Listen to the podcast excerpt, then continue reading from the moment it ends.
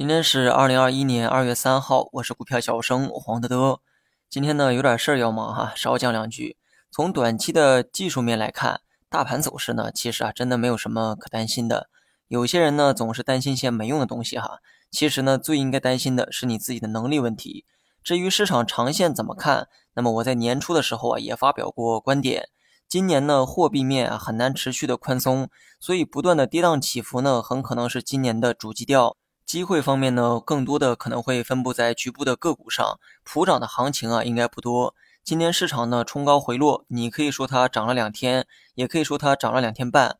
但是按照我们昨天的那个说法哈，反弹呢最多看两天半到三天。这么看来呢，大盘呢也没有做出这个超预期的走势。短期呢底部支撑继续参考三四四六点这个位置啊，我连续说了四天，到了今天呢还在重复。很多人听着肯定觉得像废话，但可惜哈，三天前讲这话的时候也没人听啊。等大盘反弹了两天才想着追高，被套之后再等着明天反弹。明天要是还跌，基本就会割肉。割肉之后呢，大盘呢就又该反弹了。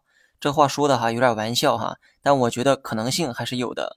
昨天说过，这一波反弹呢最多预期在三天以内。而这次小调整，我觉得可以预期在两天以内，因为在两天的基础上继续往下跌的话，可能会在三四四六点附近啊再次出现反弹。